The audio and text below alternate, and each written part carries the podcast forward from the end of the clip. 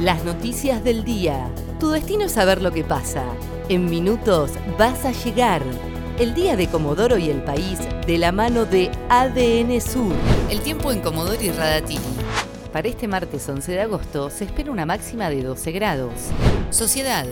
Trabajadores del puerto se movilizaron por las calles de Comodoro. Los trabajadores nucleados en el sindicato de la alimentación reclaman un aumento salarial y denunciaron las agresiones que sufrieron en la jornada de ayer. Salieron desde el puerto y fueron hasta la avenida Irigoyen, luego hasta el barrio industrial y finalizaron en el Consejo Deliberante y el municipio. El lunes fracasó la audiencia de conciliación, ya que el sindicato pidió 10 mil pesos retroactivos a junio y las empresas pesqueras ofrecieron 5 mil pesos a partir de agosto depositaron los salarios a los jubilados de Chubut del segundo rango. Este martes depositaron el pago de haberes a jubilados de Chubut del segundo rango. Se trata de los jubilados que cobran entre 40 mil y 65 mil pesos. El dinero estará disponible a partir de mañana miércoles y hasta el momento no hay novedades sobre la fecha del pago de aguinaldos a estatales.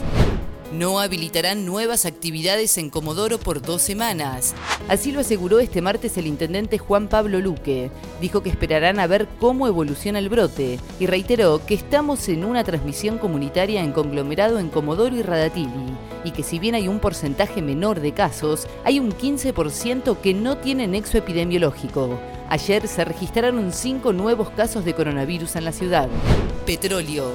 Hay casos de coronavirus en el sector petrolero, pero no está en riesgo la suba de equipos.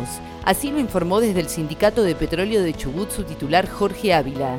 Dijo que hay entre 6 y 7 casos positivos de COVID-19, pero descartó que esa cantidad puede implicar un riesgo para detener la actividad.